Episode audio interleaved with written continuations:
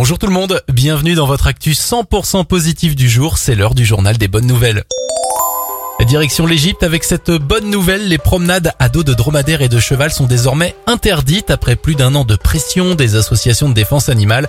Le ministère a tranché, à partir de maintenant, les touristes devront utiliser des bus et des voitures électriques.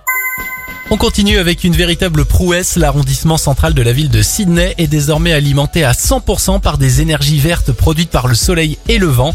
Cela représente quand même plus de 300 000 euros d'économie et plus de 20 000 tonnes de CO2 par an en moins. Enfin, direction l'Hérault, avec ce sauvetage des pompiers, ils ont sauvé une raie géante de 150 kg qui s'était échouée sur la plage. Grâce à leur effort, cette raie géante de 3,40 m d'envergure a pu reprendre la mer. C'était le journal des bonnes nouvelles. Il est disponible pour vous maintenant en replay sur notre site internet et notre application Radioscoop.